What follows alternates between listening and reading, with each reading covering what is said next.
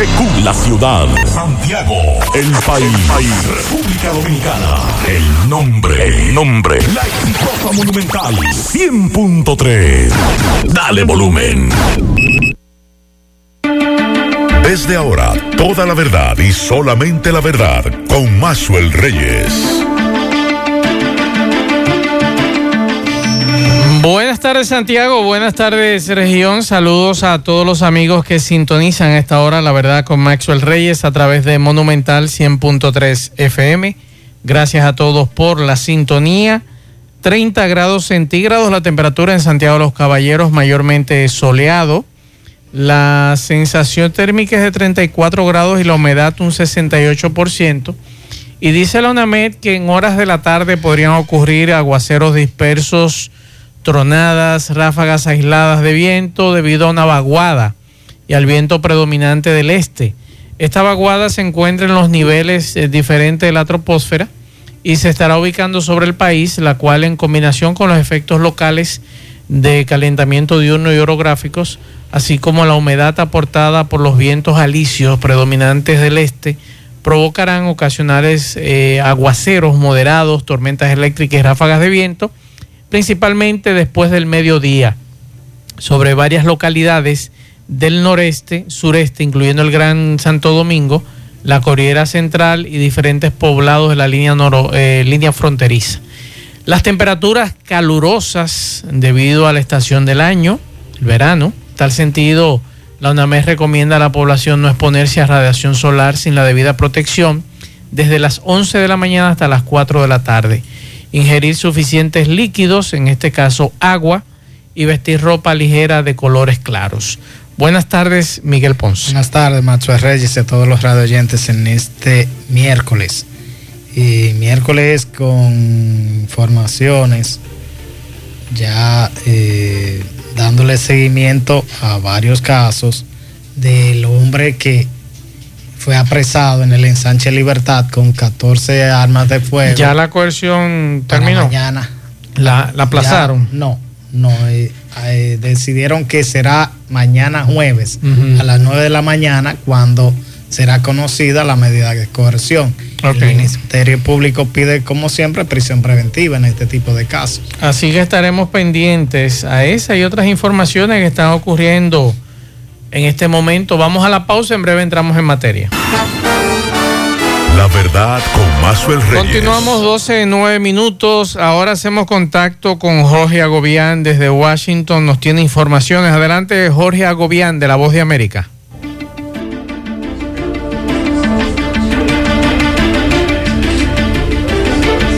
La delegación del Congreso de Estados Unidos, liderada por la presidenta de la Cámara de Representantes, Nancy Pelosi, se reunió ese miércoles con los líderes de Taiwán. Pelosi, en un corto discurso, resaltó que el mundo se enfrenta a una elección entre la autocracia y la democracia y aseguró que Estados Unidos no abandonará su compromiso con la isla autónoma a pesar de mantener relaciones diplomáticas solamente con Taiwán. La delegación partió de Taiwán para continuar con su gira por Asia, pero las tensiones y las amenazas militares de China se mantienen argumentando el gobierno de Beijing la violación de la soberanía de ese país. De hecho, se espera que este jueves China comience a llevar a cabo ejercicios militares, los más grandes desde 1995. Pero ya el martes, desde aquí, desde la Casa Blanca, se había advertido que las acciones amenazantes de China podrían ocurrir incluso tras la partida de esta delegación estadounidense. John Kirby, quien es el asesor de seguridad nacional y miembro del Consejo de Seguridad Nacional de la Casa Blanca, también advirtió que Estados Unidos no busca ni quiere una crisis, pero está preparado, según dijo, para manejar todo lo que Beijing decida hacer. Desde la Casa Blanca informa Jorge Agobián de La Voz de América para La Verdad con Maxwell Reyes por Monumental FM. La Verdad con Maxwell Reyes. Bien, muchas gracias a... Jorge Agobián de La Voz de América por esta información que nos, nos hace llegar. Eh, bueno, hay una noticia, Miguel, que independientemente hay que estar eh, pendientes a lo que es la viruela del mono Nos hablan de, un cuarto caso. Hay un ruido fuera de aquí de cabina. Parece que tiene un radio prendido. Y me tiene Eh, no sé de dónde sale ese, ese ruido. Salgan ahí afuera, por favor, a ver si puede ese amigo bajar el, el radio que se está escuchando aquí. Bueno, Salud Pública ha notificado el cuarto caso de viruela símica en República Dominicana, viruela del mono, y es una información que tenemos obligatoriamente que darle seguimiento. Independientemente de todo lo que está ocurriendo, de que gracias a Dios la mayoría de los casos, Miguel, amigos oyentes, son eh, casos aislados, pero que luego de un tratamiento, de un seguimiento que dan las autoridades, esas personas vuelven a sus casas. No así ocurrió en Brasil, que la información que tenemos es que hubo una muerte recientemente de viruela del mono y en otro país también hubo otro deceso con relación al tema de la viruela del mono. En el caso de esta de esta de este caso nos dicen que es un joven de 21 años residente en Santo Domingo y que se encuentra desde ayer ingresado en el Hospital Militar Ramón de Lara, pero también Miguel, no sé si tú te enteraste, nos hablan de un caso sospechoso en La Vega. Sí, eh, está en, hasta ahora, no sé si sería el mismo caso que lo trasladaron al hospital eh, Morillo King, sí. pero se habla de que llegó un paciente y que está ingresado en ese centro de salud, se, se, tomaron las muestras, todavía sospechoso. Sí. Hay que determinar ahora si ciertamente está afectado de la viruela. Lo que sí me gustaría, Miguel, que mm, los científicos que tenemos aquí, que son muy buenos, los, epidemiólogos que son muy buenos aquí en el país, que por lo menos eh, nos vayan educando con relación a esta enfermedad. Porque puede ser, y te decía fuera del aire, que esto genera un estigma entre los hombres que mantienen relaciones sexuales con otro hombre, que en la mayoría de los casos eh, son los que están saliendo positivos. Pero también se está dando casos en niños y en mujeres.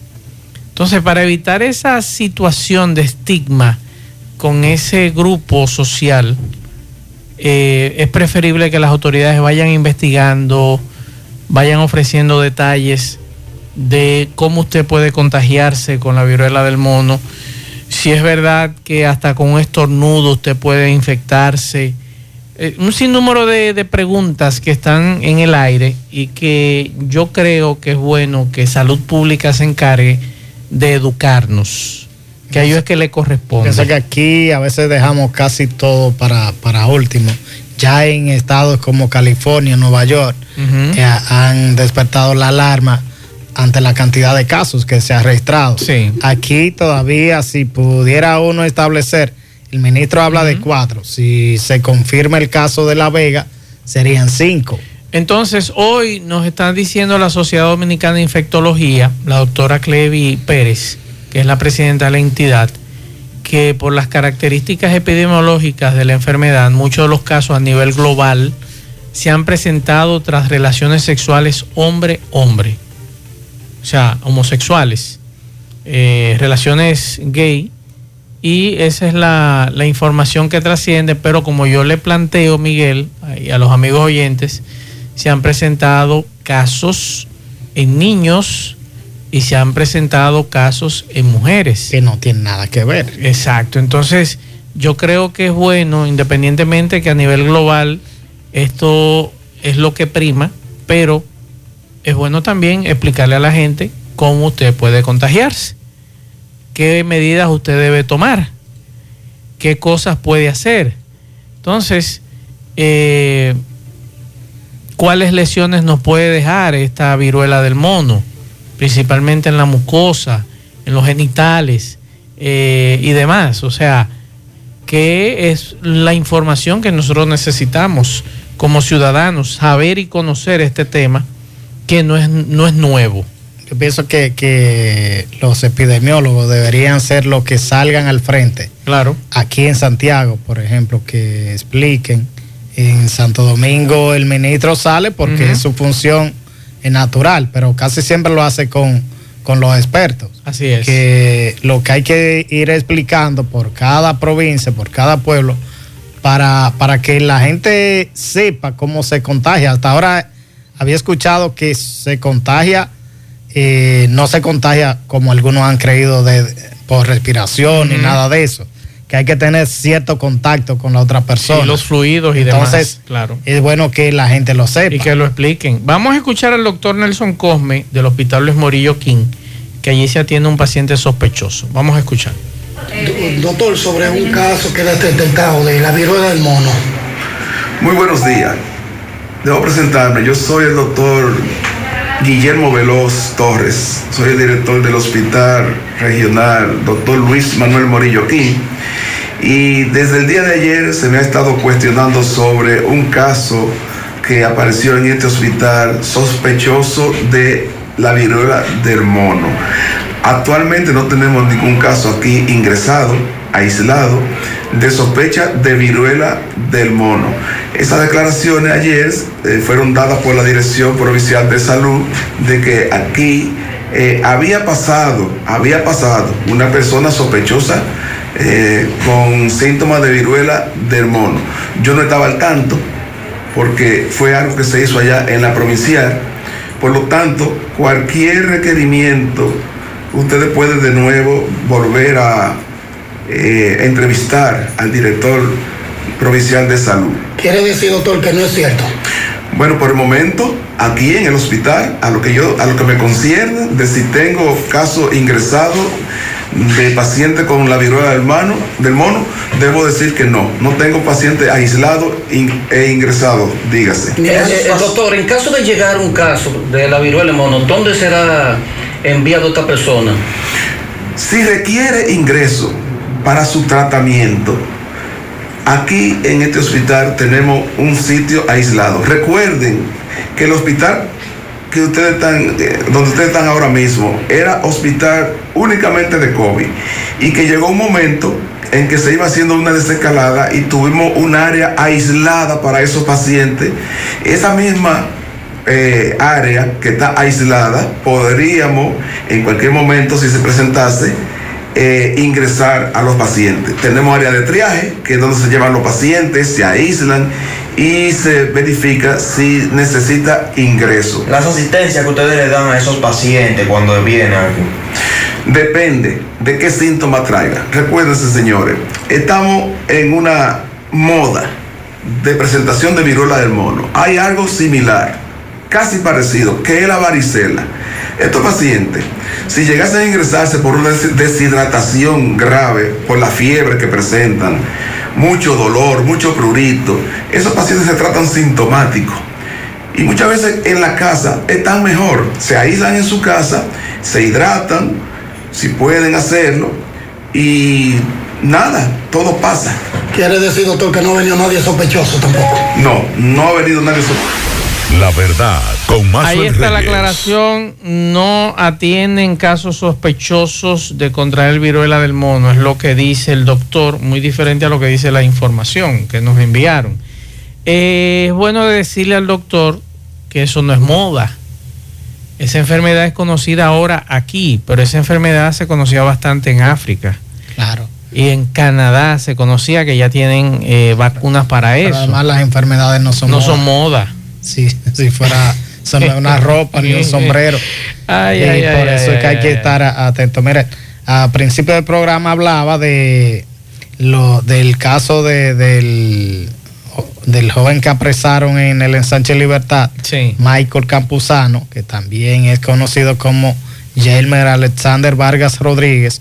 El Ministerio Público pidió prisión preventiva y será mañana jueves a las 9 de la mañana cuando eh, conocerán la solicitud de medida de coerción contra este hombre, contra Campuzano. Recuerden que fue apresado con 14, le incautaron 14 pistolas marca Globe y ahora hay que esperar. No han dicho quién envió esas armas. eh, todavía se ha quedado en la en, medida. ¿En quién no la se ha- recibió? No, se ha- no sé, exacto. Debería saber quién la envió también. ¿Y a quién le iban a entregar esas armas? Tampoco se ha dicho. O a menos que él sea el propietario de todas. Bah. Pero quién la envió. Él Exacto. mismo la envió y la recibió aquí. Es bueno saber que, bueno, aunque los Estados Unidos está en esta investigación, hay que ver entonces si tienen detenido al individuo ahí en Estados Unidos. La verdad con Mazuel Reyes. Llegamos gracias a la farmacia Suena, la farmacia que tiene todos los medicamentos. Si usted no lo puede comprar todos, nosotros lo detallamos de acuerdo a la posibilidad de su bolsillo. Usted también puede pagar luz, teléfono, cable, agua, jugar la loto de Leisa en la farmacia Suena, Avenida Antonio Guzmán, la herradura pegadita del semáforo de la Barranquita, 809-247-7070 para un rápido y efectivo servicio a domicilio. Bien, señor José Gutiérrez, cabeza del puente hermano Patiño, hace varios días que nos habían comunicado que había un desastre en cuanto a lo que tiene que ver con el, con el transporte, con el tránsito vehicular, tanto a nivel de cuatro ruedas como de motocicletas, motoconcho, mensajeros, eh, pasoleros. Y es que eh, por ejemplo, hay personas que vienen desde Bellavista, La Herradura y otros por encima del puente a entrar a la ciudad, se encuentran con los muros que colocaron aquí, o mejor dicho, han cerrado lo que es la Boy Scout tanto para el que viene de la zona del hospedaje como para el que viene de la 30 o el que entra a la derecha, el retorno al puente Hermano Patiño. Bueno, pues eh, un servidor se sienta aquí a tomarse un cafecito y ha podido ver la gran cantidad de motociclistas, pasoleros, vehículos de cuatro ruedas en vía contraria por la Boy Scout. Y lo grande es que hay muchos que se meten en vía contraria por la General Valverde a salir a la calle del Sol otros vienen del hospedaje y cuando se encuentran con el muro se devuelven en vía contraria o de reversa. Y usted sabe que de la General Valverde son decenas y decenas y decenas de vehículos que eh, salen desde ahí. Amigo, me dicen que han estado hasta pelear aquí porque los que vienen en vía contraria quieren pelear con el que va subiendo a la derecha. Claro, han discutido mucho, precisamente por eso, porque le llama la atención de que por ahí no se baja y se alarman, porque no quieren dar, dar la vuelta y retorno de allá. Las personas a pie me dicen que. Ah, un riesgo. Para cruzar aquí es un caos. Se, llevan a cualquiera, se lo llevan. Porque hay personas que saben que, el vehículo viene subiendo, pero no saben de qué va bajando. Como no se baja, eh, la gente viene, seguro que va a cruzar bien. Y el que viene, viene un motor rapidísimo y se lo lleva uno, si uno se descuida. Ok, entonces usted piensa que el director de la DGC en Santiago, ¿qué usted cree? No, que debería hacer. Tiene que meterle mano al asunto, que si quiere que venga y se pare por estos lugares para que vea el caos que hay aquí. ¿Usted cree que deben corregir eso cuanto antes? De inmediato. De inmediato. ¿Puede más rápido una muerte diabólica? Claro, claro, atropello, sí, señor. Don, entonces, ¿qué usted me dice de este pataleo? Yo mismo digo que eso es bueno que tomen en cuenta eso, porque aquí ha habido muchos problemas sobre eso. Que eso no es debido estar bajando una doble vía, una sola vía, de que doble vía bajando y subiendo. Por eso han tenido muchos conflictos aquí en la ruta R. Estamos aquí en la parada de Guayacanal Ruta R. Ruta R. En la, guagua, gracias. La guagua, exacto. La guagua de ya que están aquí mismo también, pero ha habido mucho conflicto. Bueno, pues muchas gracias, señor José Gutiérrez. Vamos a ver. Ojalá y que la autoridad tome carta en esto. Ya el coronel Jiménez tiene conocimiento de esta situación. Nosotros seguimos. La verdad con Mazuel Reyes. Continuamos 12.38 minutos. Le damos las buenas tardes a la licenciada Yasmin Mayor, que como cada miércoles viene con buenas noticias de migración. Saludos, licenciada. Buenas tardes, Maxwell, y buenas tardes a cada uno de los radioescuchas que nos dejan llegar a sus vidas, a sus hogares. Eh, muy agradecida de Dios y de esta emisora y de este programa que me permite compartir información de interés con todos ustedes empezando con un tema que antes era una pregunta constante para cuándo están las citas, en qué momento es que vamos a poder ya empezar a conocer de los procesos de visados. Pues eh, amigos, me llena de alegría poderle decir que ya se están conociendo las citas, que las citas, aunque están en el sistema para el 2025, las estuvimos viendo por varios meses, resulta que en estos últimos días hemos tenido la oportunidad de poder tomar citas a la fecha, o sea, en fechas cercanas de este año y también de inicios del año que viene. O sea, los sistemas ya están, eh, como yo tuve meses, no sé si recuerda Maxwell, que durante meses estuve diciendo sean pacientes, este momento va a llegar, mejor aprovechen el tiempo para organizarse de modo tal que en este momento que ya hay disponibilidad para posibles citas próximas, usted tenga sus finanzas, sus, su vida organizada Y no solo finanzas, y cuando digo vida me refiero a todo lo que es su documentación civil, su situación civil, porque a veces estamos casados, pero no sabemos dónde está el esposo desde hace 20 años. No, no saben si en verdad están casados, en verdad están divorciados. Y este tiempo fue un tiempo excelente para usted haber determinado todas esas situaciones, haberlo podido hacer. Y vamos a ir con nuevas informaciones. Ya al final retomaremos nuevamente este tema, pero vamos a empezar con lo que es el ETIAS. Y que ustedes dirán, ¿qué es esto? Bueno, este es un sistema electrónico de exención de visas que aplicará para muchos países, entre ellos los Estados Unidos y otros países más. ¿Para qué? Para que puedan acceder a la Unión Europea a partir del 20 de mayo del 2023, puedan acceder sin el requerimiento de hacer una solicitud de visa. Entonces, ¿a qué se refiere esto? Este es, un, este es un sistema que existe en muchos países bajo diferentes nombres. En Canadá se le conoce como ETA, en Estados Unidos como el ESTA y en Europa se le conocerá como el ETIAS por sus siglas en, inglés, en inglés refiriéndose a European Travel Information um, Authorization System. Entonces, este TIA va a permitir que muchas nacionalidades puedan ingresar a lo que es el territorio de la Unión Europea, que ustedes saben está compuesto por 26 países, de los cuales una gran parte ya ha liberado su frontera para hacer, se puede hacer tránsito entre ellos sin el requerimiento de una visa por cada país, por cada estado de la Unión. Entonces, refiriéndonos a Letías, que es un, es un gran avance para Europa, este, esto se va a realizar con la finalidad de que de la Unión Europea tener un mayor control sobre que sobre aquellas personas que eh, ingresan como turistas, que ingresan a hacer eh, una reunión de negocios, un viaje de negocios y básicamente eh, esas son las principales categorías. Es conveniente saber que esta, este documento de viaje o esta autorización de ingreso no va permitir que las personas trabajen para que no se confundan. No va a permitir que las personas hagan un estudio extenso, pero sí les va a permitir, por ejemplo, asistir a una conferencia, uh -huh. a uno de esos seminarios de uno o dos días, eh, que son cursos, eh, estudios muy, muy pequeños, muy limitados, pero no va a permitir un estudio ventajas que usted no va a tener que ir a una entrevista, que usted no va a tener que dar biometría, sino simplemente que usted va a tener que hacer su solicitud de manera electrónica uh -huh. y va a ser evaluado electrónicamente en un plazo de 72 horas. Que es muy importante, amigos, que ustedes, porque hay muchos, le toco este tema porque hay muchos dominicanos que tienen una doble nacionalidad y pueden hacer uso, aunque lo, para los dominicanos esta autorización de viaje, vamos a decirlo así, no permite que, que usted pueda ingresar a Europa, al espacio Schengen, si aquellos que tienen una doble nacionalidad, si su país está en el listado de los 60 países que se le permitirán el ingreso, podrá llenar esta autorización para hacerlo.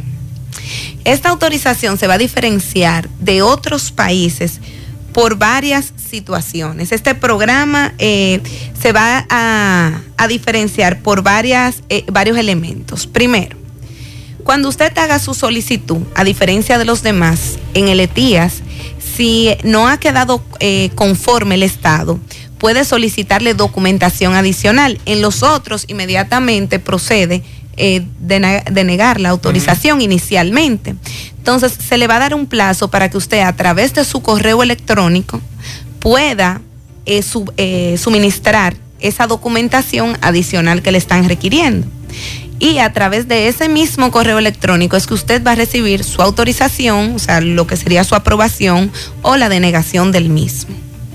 Perfecto. Es importante saber también que para este tipo de programas, por lo general, si usted ha tenido solicitud de visado que se corresponde a esta solicitud y ha sido denegado, no puede entonces eh, tratar hasta que haga un nuevo ingreso de utilizar este programa. Es decir, voy porque resulta que solicité como dominicano.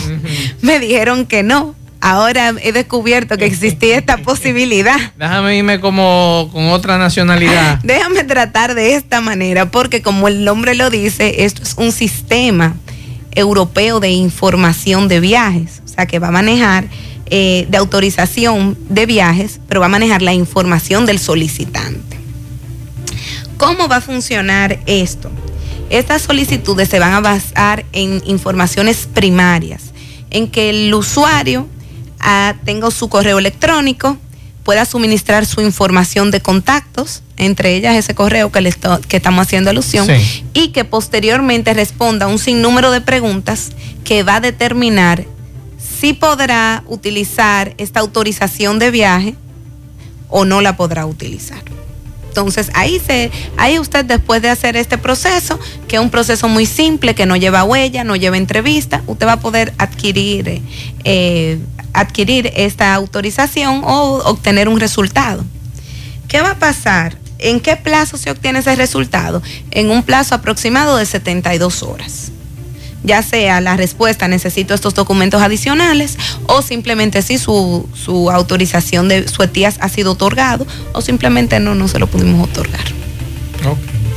Entonces, eh, habrá casos excepcionales. Esa es una de las diferencias de esta autorización de viaje que, la, que el ETA eh, de canadiense y el ESTA de Estados Unidos. ¿Cuál? Que habrá casos en que ellos le dirán, bueno, usted va a tener que dirigirse al consulado eh, de nosotros en su país, tendrá que poner huellas y tendrá que ir a una entrevista. En su caso será necesario Interesante. que eso simplemente no sucede con los otros sistemas de información. Como le decía, estamos hablando de un número de 60 países que ustedes pueden, se recomienda antes de usted iniciar una aplicación, edificarse y revisar el listado Claro. que, su, que su nacionalidad se encuentre y va a permitir a la, al solicitante poder estar en lo en, en la Unión Europea, en lo que es el espacio Schengen, ma- porque la Unión Europea es algo y el espacio Schengen es otro.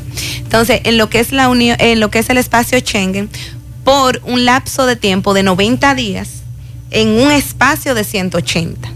Ok. Eso suena como extraño. Eh, sí, bastante. Algunos ah, son sabios con relación a ese tema de, Entonces, de de, tiempo, tiempo. de tiempo. Pero eso quiere decir que en un plazo de 180 días son seis meses. Usted podrá viajar con un ETIAS, ya sea en combinaciones de tres combinaciones de 30 días. No es que necesariamente tiene que utilizar los 90 días o puede hacer 90 días seguidos sin tener en principio problemas. Pues se supone que algo está usted ha- haciendo tanto tiempo. Claro. Eh, o simplemente ir el espacio de tiempo mínimo de 10 días, 20 días que usted desea. Perfecto. Vamos a escuchar este mensaje. Buenas tardes, Macho. Buenas tardes a todo el equipo. De la verdad con Maxo Reyes. Doctora, bendiciones. Feliz resto del día. Para hacerle una pregunta. Eh, yo conozco a alguien muy acercado a mí que tiene una preocupación, es la siguiente, que ella está en un viaje de familia por el lado de su papá, pero la mamá tiene visa de paseo al igual que el padrastro. Entonces el padrastro amenazó de que se iba a quedar para allá con una visa de paseo. Entonces la, la persona a la que yo conozco quiere saber si le afecta eh, el viaje si el padrastro decidiera quedarse en los Estados Unidos. Complicado la situación. El- ella está casada con una persona que es el padrastro de sus hijos. Entonces quiere saber que él la amenazó con quedarse. Tiene visa de paseo. ¿En qué le puede afectar esto a ella y a sus hijos? Pero yo entendía que ella estaba en una petición familiar también. Ajá. ¿Qué, ¿Cómo le puede afectar esto? Miren lo que pasa. Esa es una pregunta que usted quizá la entiende de manera muy sencilla, pero van a, entrar en colación varios elementos que al momento de responderle, quizá yo no pueda dar una respuesta tan específica para ella, porque va a depender de lo siguiente. ¿En qué petición ella está eh, envuelta? Sí. Porque es un padrastro, que ella dice que es el padrastro de ella. El pa- me imagino que el padrastro de sus hijos. Entonces, Es complicado Eh, como eh, quiera. O sea, el problema mío no es responderle la pregunta. es si yo estoy entendiendo todos los parámetros porque llevan una serie de parámetros específicos. Pero Sí. vamos, a, vamos a pensar que es que ella tiene una simple solicitud, una petición en la cual quien la pide a ella está arrastrando a su familia, es decir, a sus hijos. Entonces, su relación directa para esa petición es con el, eh, con el peticionario en cuanto a la petición. Es decir, mientras ella tenga los requisitos que llenan esa petición, esos hijos no están siendo afectados por la situación de, sería su esposo actual. Me imagino que es el esposo actual. A ella sí le afectaría porque es el, el esposo actual. Ahora, es de diferente, de- déjeme ver si me doy a entender, es diferente si estamos hablando de una petición que de una visa de no inmigrante, que puede ser una visa de turismo, que es la más conocida de turismo y negocio en nuestro país. ¿Por qué? Porque si usted está aspirando a una visa de una B1, B2, una visa, lo que haga su pareja, si esta pareja tiene vinculación con usted, de cierto modo le afecta, le puede afectar. Por ejemplo, las- los esposos que solicitan juntos, pero uno de los esposos se porta bien aquí y hace el uso correcto de su visa, pero el otro decide quedarse. Entonces ya hay una vinculación. Cuando esa persona va a entrar nuevamente, le hacen muchas veces preguntas de Sí. ese que está por allá. O sea que, ¿cuál es el vínculo que se ha mantenido ahí? Uno. Número dos, Pero es que él, él nos quiere aclarar. Vamos, vamos a ver, Sí, por favor. licenciada. Vamos. Déjeme aclararle esa parte, mi querida doctora. Y discúlpeme, Maxwell. Eh, ella está un viaje de familia por el lado del papá de ella, de su papá. Una hermana la pidió, pidió la familia entera y ya el viaje está, está completo porque tiene algo más de 13 años. Pero entonces la madre de ella está casada con un señor y el señor y la madre tienen visa de paseo ambos, el señor es el padrastro y él amenazó de que él se iba a quedar allá. Entonces la preocupación de ella es que si le afectaría que su padrastro se quedara en los Estados Unidos de manera ilegal porque ya tiene una lo que tiene una visa de paseo. Entonces, eh, esa es la preocupación de ella, porque todos los datos de la madre están en los papeles de ella y obviamente sale, refleja el padrastro a la No, no, a mí, ahora sí. No, ella puede estar tranquila. Ella lo que sí tiene que hacer es tener una vida honorable mientras esté en su petición y después, porque es el acuerdo para Claro. dejarlo entrar a un país. Una vida honorable, usted no tiene problema de justicia. Eh, cuando haga uso de su visa de ella, ella comportarse correctamente como un turista, va a sus 10 días, se devuelve, eh, no tener ningún tipo de problema. Y sus hijos, por ejemplo, también. Claro. Pero el hecho que ella esté en una petición por su padre, que ella se ha beneficiado, si es que ella tiene hijos, ¿no? Eh, que ella se está beneficiando como soltera. Petición esta, que si es el padre que está pedido y ella se está beneficiando, recuerda que no va a arrastrar a los nietos del padre, que no es lo mismo que el padre la pida a ella y ella arrastre a sus hijos. Eh, son dos cosas diferentes. Pero en ese sentido, si hemos entendido correctamente, no- ella no va a tener ningún inconveniente porque ella no tiene una correlación directa su solicitud con esa Con el persona. ella va a tener una relación con su madre, no es que el padrastro sea una persona ajena a ella, pero usted no puede controlar lo que un tercero quiera hacer. Ahora sí, usted tiene que controlar su comportamiento y saber responder en, si en algún momento le preguntan sobre esa persona la realidad. Y, y- y sobre ese caso, déjeme irme, Hasta más- donde yo tengo irme- por entender. irme a lo más profundo. Si esa señora, que es la madre de la señora, está casada con ese padrastro y ambos están atados por esa visa, la visa de paseo de la doña, de la Ajá. abuela, de la mamá de la muchacha y el padrastro. Entonces, en dado caso que el padrastro se quede, ¿qué le pasa a la señora? ¿Qué le puede pasar? ¿Qué le puede pasar? Puede ser que no le pase nada, como yo tengo clientes que son muy positivos y que todo lo liberan con fe y no le pasa nada. Ok. Pero aunque no estén atados, el matrimonio es una atadura en materia jurídica. O sea, no es una atadura, no es la palabra no es atadura, es una vinculación. Sí. El matrimonio, igual que también la afiliación, dígase hijos y padres. Entonces, si pudiera ella ser afectada, ¿Qué quiere decir esto? Que cuando ella vaya a ser evaluada su renovación, ella será mirada con un ojito de mayor observancia sobre su comportamiento y sobre sus actuaciones en el uso de ese visado. Ahí está. Inclusive cuando entran, yo he tenido casos que he conocido de casos en lo que solicitaron juntos y cuando las personas se han eh, separado, ya no tienen nada que ver uno con otro. Eh, y cuando las personas tratan de ingresar a los Estados Unidos así como un turista normal y le dicen, venga acá, usted viene a visitar a fulano, usted sabe que él está aquí. Y la, eh, la persona que tengo conocimiento simplemente le explicó con claridad, no, mire, esta persona y yo nos separamos hace mucho tiempo, pero yo con mi parte de esta visa que yo soy titular he cumplido correctamente, no tengo ningún, no he cometido ninguna falta. Y nada, y la dejaron entrar porque ella fue muy sincera y habló con mucha claridad. Vamos a escuchar este, esta otra pregunta, licenciada. Buenas tardes, más. Pregúntame a la doctora ahí.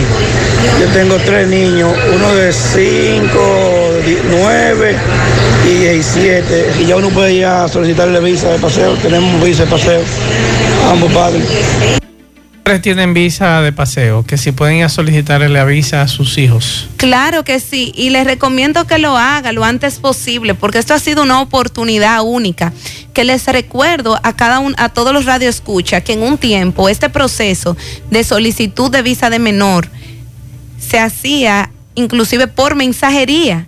Y en el día de, y un tiempo después, este beneficio fue eliminado. Y ahora, a raíz de la pandemia, nuevamente ha podido este beneficio eh, poderse tener acceso. Entonces es bueno que los padres que tengan su visa, si califican, porque esto es un programa, si califican, le hagan las solicitudes a sus hijos. Que eso es una oportunidad para que ¿Para qué? Para que sus hijos puedan viajar con ustedes, hacer turismo. El día que sean adultos ya tengan su historial también, se les faciliten los procesos. Pregúnteme la licenciada si la esposa e hija de una pareja busca visa de paseo para los Estados Unidos, pero el esposo no busca visa porque fue deportado. ¿Esto le traería un inconveniente a la esposa e hijo en el visado? ¿Cuánto esposa? Y si lo, y si lo tiene, ¿cuál sería? Ok, déjeme ver si entendí bien, Maxwell. El esposo es deportado. y ella va a solicitar visa. ¿Y con la hija? Con las hijas. Que si eso le puede traer algún inconveniente de que él eh, sea deportado. Bueno, vamos a decirlo así. Acabo de hablar de lo que es la vinculación, aunque puede ser que todo esto transcurra sin ningún eh, inconveniente, pero sí el hecho de que eh, el padre haya tenido una afectación que en el día de hoy lo convierte en, inadmisible, puede devenir en los, en los esposos, en el cónyuge y en los hijos. Hay que ver qué tipo de problema tuvo ese señor. Porque inclusive el formulario le pregunta a ustedes, ¿usted es cónyuge?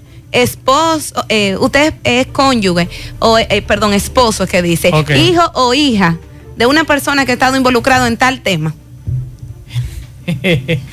o sea que tiene que estar muy pendiente. Pero esto no implica que esa persona no pueda ser un solicitante. Lo que pasa es que dependiendo el tema de la deportación, será será, eh, vamos a decir, la posible respuesta. Y también que una persona que ya tenga un familiar tan cercano, tan directo, bajo una afectación de ese tipo, debe de tener unos arraigos muy bien colocados. o sea, tiene, cuando digo bien colocados, unos soportes que puedan representar el correr el riesgo de la asignación del, del otorgamiento del visado. Y licenciada, ya finalmente, ¿dónde está ubicada eh, la oficina Gómez Mayol y Asociados? Gómez Mayol y Asociados se encuentra ubicado en la ciudad de, en República Dominicana, en la ciudad de Santiago, en Villa Olga, en la calle 11, número 20, segundo nivel. Pueden contactarnos, hacer su cita, conocer de nosotros a través del teléfono eh, ya sea vía convencional o WhatsApp 809-582-0550. También pueden conocer nuestras credenciales, los servicios que ofrecemos, de qué trata esta empresa a través del Instagram Gómez Mayol, del Facebook Gómez Mayol y Asociados y de la página web www.gomezmayol.com. En Gómez Mayol usted podrá encontrar una amplia gama de servicios legales, todo lo que es asesoría, llenado de formulario, todo lo que es litigación, contratos, constitución de compañías, traducciones jurídicas. Adicionalmente a esto encontrará una inmobiliaria con una amplia gama de propiedades. En, la, eh, en este inmobiliario usted podrá promocionar sus propiedades o también poder adquirir alguna, poder hacer alguna inversión. También puede eh, ver el espacio de agencia de viaje donde podrá encontrar todos los tours aéreos, seguro de viajes, también todo lo que es el área del llenado de los formularios a diferentes países del mundo. Y en Gómez Mayor ofrecemos también el servicio de llenado de taxes a Estados Unidos. Perdón, el llenado de taxes estoy en vivo en, a. Estados Unidos. Nada, lo esperamos por allá. Bien, muchas gracias, licenciada Yasmin Mayor. Dígame. Un, un segundo, Sí, Maxwell. no. Eh, agradecerle a cada una de los radioescuchas que nos dedican su tiempo y también a aquellos que nos acompañan a través de las redes sociales todos los miércoles, que siempre estamos diciendo que le vamos a mandar sus saludos. Así es. A través y, del Instagram. y a los amigos a través de Instagram que hicieron sus preguntas, que se comuniquen con la licenciada que le van a responder. Así que muchas gracias a todos. Gracias a los amigos también que nos siguen por Instagram. Y nada, el próximo miércoles, si Dios lo permite, la licenciada estará aquí con informaciones importantes y buenas noticias en materia de migración. Nosotros nos vemos. Buenas tardes, buen provecho.